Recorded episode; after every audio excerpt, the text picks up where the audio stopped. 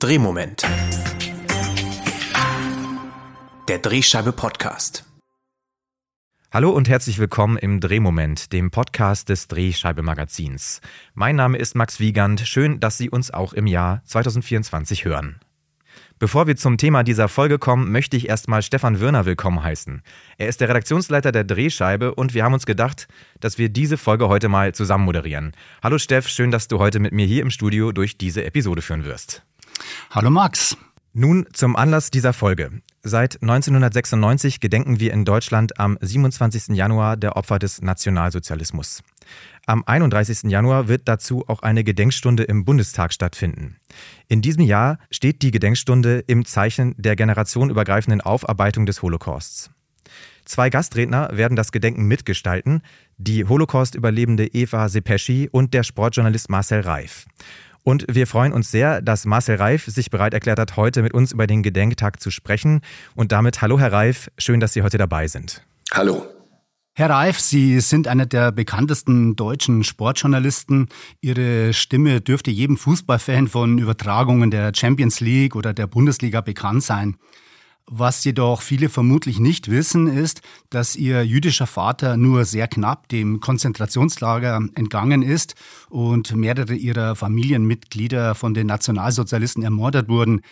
Mit welchen Gefühlen blicken Sie heute auf den Gedenktag?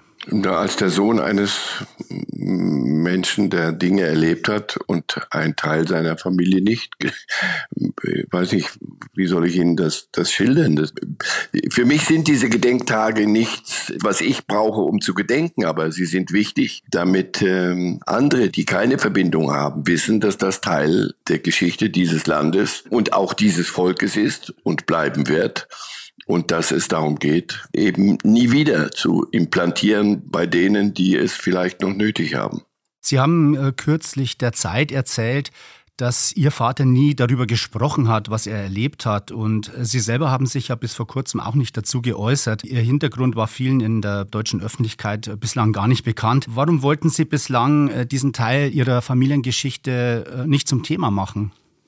Weil das sich für mich ungehörig angefühlt hat. Mein Vater wollte darüber nicht sprechen und ich habe da weder etwas aus, aus erster Hand zu erzählen, noch habe ich irgendetwas, mit dem ich mich wichtig machen könnte oder wichtiger machen könnte, irgendetwas, was ich mir anheften könnte. Das ist die Geschichte meines Vaters und meine Geschichte mit ihm. Und ja, es ist wichtig, dass die Generation, die es erlebt, überlebt hat, Sie haben vorhin Frau Scheppesch erwähnt, zum Beispiel, dass die die Dinge aus erster Hand erzählt. Wissen Sie, was soll ich erzählen? Was kann ich erzählen? Ich wurde gefragt, ob ich im Bundestag dazu eine Rede halten könnte. Ich habe mich lang damit beschäftigt und mir sehr, sehr, mich sehr schwer getan damit. Aber jetzt verstehe ich ungefähr nach längeren Gesprächen, was gemeint ist, dass ich in etwa schildere, wie die Nachfolgegeneration, also die Kinder der Holocaust-Überlebenden oder Familien, die den Holocaust nicht überlebt haben, dass die ihre Erfahrungen schildern. Aber ich kann sie nur wirklich schildern als Sohn eines Vaters. Aber ich habe nichts selber konkret zu erzählen. Und da war für mich klar, mein Vater wollte nicht sprechen. Wie komme ich dazu, plötzlich als sein Sprachrohr mich dazu gerieren? Glauben Sie, ist das vielleicht auch bisher sogar so ein bisschen zu kurz gekommen, dass man eben schaut, inwiefern hat diese ganze, die Zeit des Holocaust, wie, inwiefern ist das noch tiefer auch in die Gesellschaft durch die nachfolgenden Generationen eingesickert? Ist das auch der Grund, warum es jetzt so wichtig ist, dass eben auch Sie als Nachfahren darüber sprechen? So hat mir das die Bundestagspräsidentin in einem Gespräch ähm, vermittelt. Und ja, den Schritt kann ich mitgehen. Das verstehe ich. Und wenn ich etwas, wenn ich, wenn ich etwas dazu beitragen kann, dass nie wieder nicht nur ein Appell ist, sondern unverrückbare, konkrete, gelebte Wirklichkeit, dann muss ich und will ich und werde ich das, das tun. Und ähm, ja, auch Entwicklungen der letzten, jüngsten Vergangenheit haben sicher mich nochmal motiviert, meine grundsätzlichen Bedenken über Bord zu werfen. Tatsächlich ist es ja so, dass wir in diesen Tagen einen sich verstärkenden Antisemitismus erleben oder anders gesagt, der Antisemitismus zeigt sich wieder viel offener. Wir erleben Angriffe auf Juden in der Öffentlichkeit, Schmierereien an Häusern, in denen Juden wohnen und ähnliches. Äh, was geht Ihnen vor, wenn Sie davon hören? Das, was in jedem anständigen Menschen, nein, ich ziehe anständig zurück, in jedem normalen Menschen vorgehen müsste, wenn er so etwas sieht und hört. Nur Antisemitismus ist dann bei mir eben familiär noch eine besondere Abteilung. Schauen Sie, mein Vater, das weiß ich manchmal aus Gesprächen, wenn wir denn mal ein bisschen auf das Thema zu sprechen kamen, wusste, dass es den einen oder anderen Antisemiten auf diesem Planeten weitergeben würde. Irgendwelche Idioten, Kriminelle, Geisteskranke, Versprengte, nennen Sie es, wie Sie wollen. Und dass man den Einzelnen sich dann halt greifen müsste und ihn, wenn es denn Rechtsbruch ist, auch zur Rechenschaft ziehen. Aber dass wir, dass ich in Deutschland jemals nochmal in eine Situation kommen würde, ich als der Sohn des Vaters. Und er hat es Gott sei Dank so nicht erlebt. Denn ich glaube, dass er im Grab rotiert, dass ich es nochmal erleben müsste, dass wir allen Ernstes in Deutschland wieder über einen Antisemitismus reden müssen. Das ist etwas, was mein Spektrum weit über, übersteigt und mit dem ich unfassbare Mühe habe. Und mein Vater, wie gesagt, müsste im Grab rotieren. Jetzt ist es ja tatsächlich so, dass wir antisemitische Äußerungen aus vielen verschiedenen Spektren heutzutage hören. Das ist ja noch das Schockierende daran. Wir haben es von rechts, wenn man die Reichsbürger betrachtet, aber auch bei Organisationen wie Fridays for Future äh, gab es solche Äußerungen. Wir haben eine rechtsextreme, in Teilen rechtsextreme Partei wie die AfD, die in Umfragen bei 20 Prozent liegt. Was meinen Sie, sind denn die Gründe dafür, dass solche Ressentiments heute wieder so viel Anklang in der Bevölkerung finden? Sagen wir mal so, Ressentiment ist ist ein Ausdruck, den würde ich nicht benutzen. Aber okay, sagen wir solche Tendenzen. Ich glaube, man muss darauf hinweisen, wenn wir über die jüngste Zeit reden, dass da manche sogar aus nachvollziehbaren Gründen Israel-Kritik betreiben oder meinen betreiben zu müssen. Oder sagen Solidarität mit dem palästinensischen Volk oder mit der, ich hasse dieses Wort Zivilbevölkerung, weil das sowas, sowas Statistisches hat, aber es ist tägliches Leid. Also, und, und ich sage immer wieder, mir tut jeder Tote im Gazastreifen, jeder tote Palästinenser genauso weh wie, wie ein getöteter Israeli. Aber dass die Menschen meinen und, und es nicht zu Ende denken oder durchblicken, dass sie was Gutes wollen, Solidarität mit dem palästinensischen Volk, das tatsächlich jetzt sicher auch ein schreckliches Leid erfährt im Gazastreifen. Nur, dass das nicht verwechseln kannst mit Antisemitismus. Und ich glaube, da sind manche zu dumm, um eine durchaus mögliche Kritik und das schon in den letzten Jahren an innenpolitischen Entwicklungen in Israel, an Siedlungspolitik, nennen Sie es, wie Sie wollen. Das ist eine Demokratie, die dort lebt, die auch selber ihre Spannungen hat und über deren Politik und Innenpolitik kann man durchaus streiten, an der kann man Kritik üben. Nur wenn das abgleitet in Antisemitismus oder umschlägt in Antisemitismus, dann ist das ja eine völlig andere Welt. Und das ist für mich eine der Begründungen, aber es ist noch die beste. Die andere, alle anderen, da bin ich überfordert. Ich habe es vorhin gesagt, es übersteigt mein Spektrum. Also mir ist jeder Rassismus so so fremd natürlich aus zweiter Hand, aber das reicht ja zumindest. Und selbst wenn ich es nicht aus erster Hand gehabt hätte, weiß ich nicht, bin ich anders erzogen. Mich können Sie damit nicht erwischen und meine Kinder auch nicht, wie ich merke, zum Glück. So, aber woher diese Tendenzen kommen und auch diese, diese, wie Sie selber es eben gerade beschrieben haben, diese grenzüberschreitende Solidarisierung von an sich an völlig verschiedenen Ecken des Spektrums verorteten Gruppierungen, Organisationen, was weiß ich was. Das ist mir zu hoch. Das ich ich habe da, wenn Sie eine haben, sagen Sie mir die Begründung. Ja, sicherlich äh, schwierig zu erklären. Ähm, wo Sie ja ansonsten wahrscheinlich auch nochmal einen anderen Blick drauf haben, ist eben der Sport. Und auch dort haben wir ja äh, Situationen gehabt, ähm, wo eben Antisemitismus aufgetreten ist.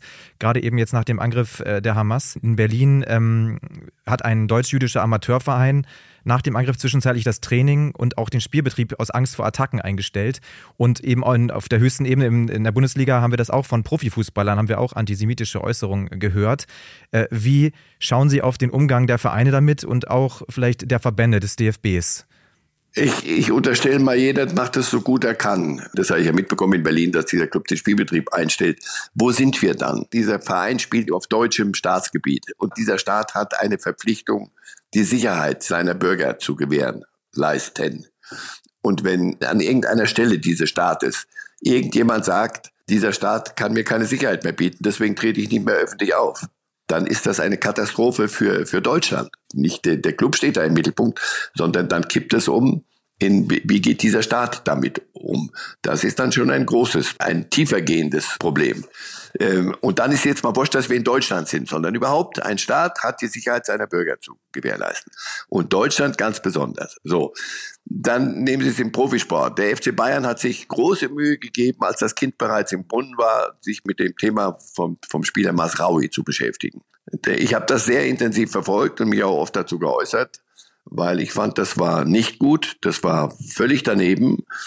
Und dann am Ende waren alle überfordert. Dem Spieler unterstelle ich sogar noch, dass er, weiß ich nicht, mit vollem Herzen irgendetwas sagen wollte, das völlig daneben ging. Und danach niemand in der Lage war zu sagen, pass auf, das ziehen wir zurück. Denn plötzlich kriegte der Angst vor Hamas-Sanktionen gegen seine Familie. So, das kriegt dann eine Gemengelage. Jedenfalls sind wir in Deutschland und wir sind in einem funktionierenden Rechtsstaat, wie ich doch stark hoffe, der an manchen Stellen nicht gut funktioniert hat nach dem Hamas-Massaker. In vielen Dingen, wo ein breites Meinungsspektrum sich äußern wollte, das getan hat. Und für alles gibt es Grenzen. Und diese Grenzen muss ein Staat und müssen, müssen, Sie haben Sie recht, müssen Verbände, müssen Clubs im Gespräch, aber permanent im Gespräch mit ihren Mitgliedern, Spielern, was weiß ich, müssen die ähm, bearbeiten, aufarbeiten. Und das ist vielfach nicht sehr gut gelungen. Wenn Sie die Verantwortung des Staats oder im weiteren Sinn natürlich unserer gesamten Gesellschaft ansprechen, äh, ist es ja schon erstaunlich, äh, welche Dynamik das jetzt entwickelt hat. Es gibt ja viele warnende Stimmen, die sagen, so wie sich das momentan entwickelt, äh, gerät wirklich die Demokratie in Deutschland zusehend in Gefahr. Dabei feiern wir dieses Jahr 75 Jahre Grundgesetz. Also die deutsche Demokratie war ja lange Zeit eine Art Vorzeigemodell. Hätten Sie das für möglich gehalten, dass wir jetzt über solche Bedrohungen sprechen müssen? Und wie, wie gefährlich sehen Sie selber die Lage? Also ich habe schon das Gefühl, dass, äh, und das ist eine der Grundlagen für mich, eine der funktionierenden Demokratie, dass die Diskussionskultur großen Schaden genommen hat und sich in eine Richtung entwickelt hat, mit der ich große Probleme habe. Also das soll sagen, diskutieren geht gar nicht mehr. Und wir reden über juristisch und was auch immer abgesicherte Standpunkte. Antisemitismus ist keine Gesprächsgrundlage. Aber wo in einem eine Gesellschaft diskutieren können muss, ohne dass die andere Meinung schlecht ist sondern es ist erstmal eine andere Meinung.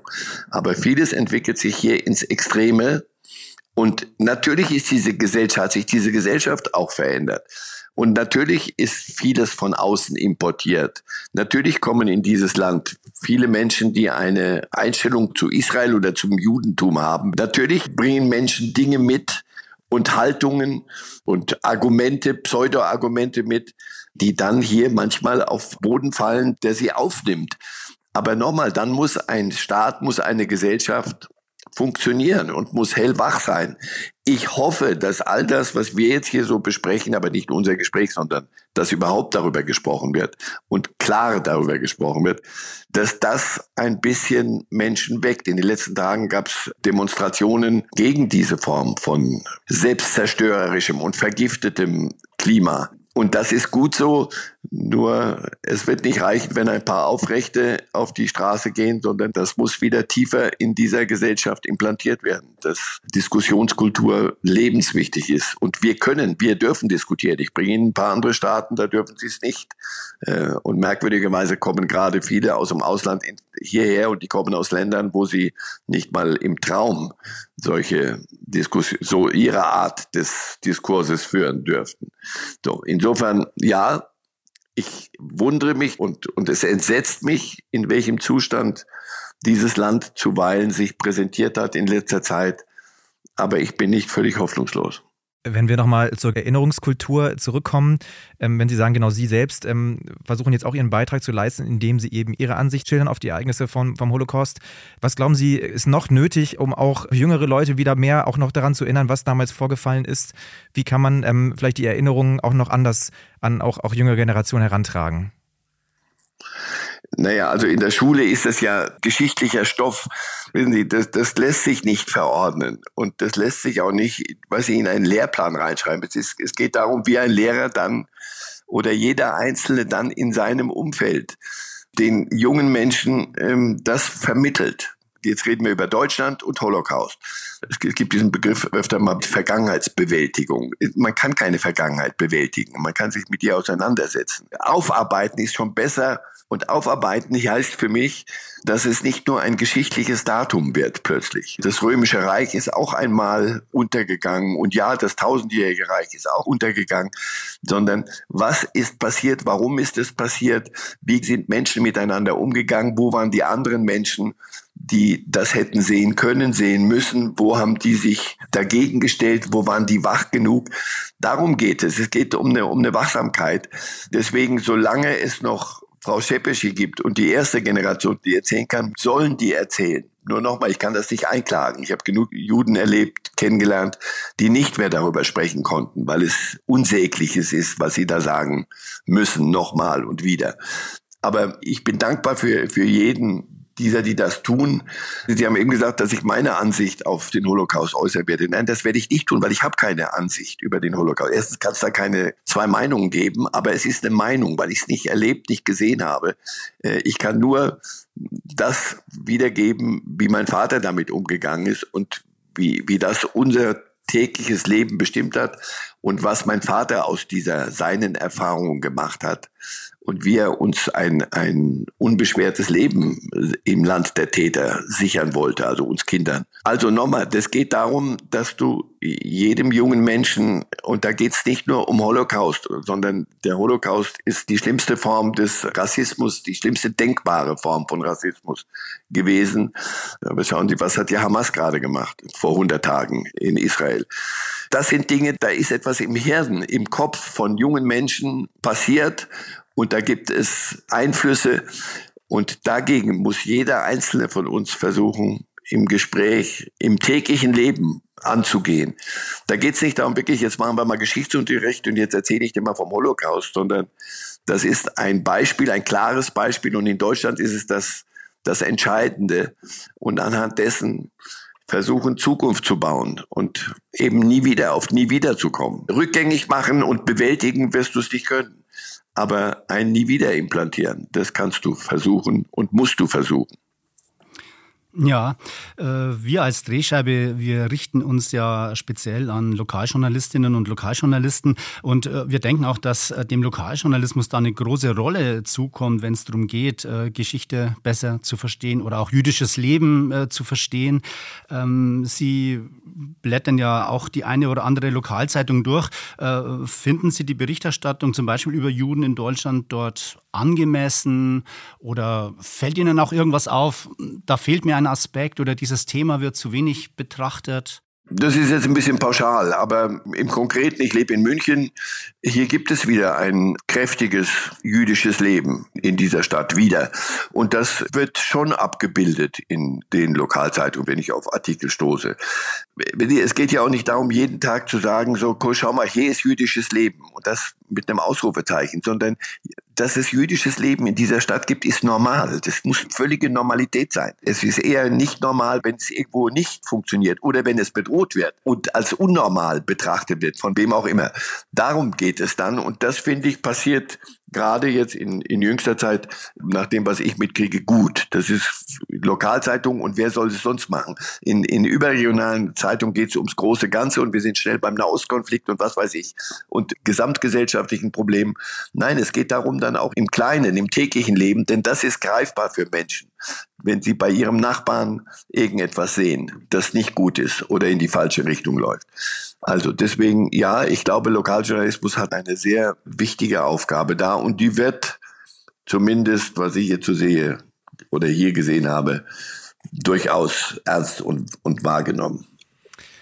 Dann äh, nehmen wir das mal als weiteren Ansporn, das auch weiterhin äh, gut zu machen im Lokalen und bedanken uns äh, ganz herzlich dafür, dass Sie heute hier zu Gast im Podcast waren, Herr Reif. Vielen Dank. Sehr gern. Ja, das war dann also unser Beitrag zum diesjährigen Gedenktag für die Opfer des Nationalsozialismus. Aber wir bei der Drehscheibe ähm, werden natürlich auch noch anderweitig auf die derzeitige gesellschaftliche politische Lage schauen. Äh, Steff, vielleicht kannst du mal sagen, wie greifen wir aktuelle Krisen und Probleme zurzeit auf? Ja, in der aktuellen Ausgabe, die jetzt am 1. Februar erscheint, geht es um das Thema Bundeswehr. Bundeswehr steht ja stark im Fokus auch äh, nach dem Angriff auf die Ukraine. Die Bundeswehr muss modernisiert werden, muss verteidigungsfähig werden. Äh, Lokalzeitungen schauen natürlich nach, wie ist der Stand der Entwicklung, was tut sich wirklich bei der Bundeswehr. Und da haben wir einige Best Practice-Beispiele gesammelt, die wir vorstellen. Und ansonsten kann ich jetzt schon darauf hinweisen, äh, ins Frühjahr hinein werden wir uns auch mit dem Thema 75 Jahre Grundgesetz befassen, worum es ja jetzt auch im Gespräch mit Herrn Reif ging. Da wollen wir eine Sonderausgabe dazu machen und äh, wir würden uns freuen, wenn Sie schon äh, Pläne haben, wenn Sie schon was umgesetzt haben, was im weitesten Sinn zu diesem Thema passt, freuen wir uns natürlich wie immer über Ihre Einsendungen, denn wie gesagt, wir entdecken auch nicht alles. Wir freuen uns also. Genau, und Ihre Einsendung können Sie uns an die E-Mail-Adresse redaktion.drehscheibe.org zusenden. Damit bedanken wir uns fürs Zuhören, bleiben Sie lokal und bis zum nächsten Mal im Drehmoment.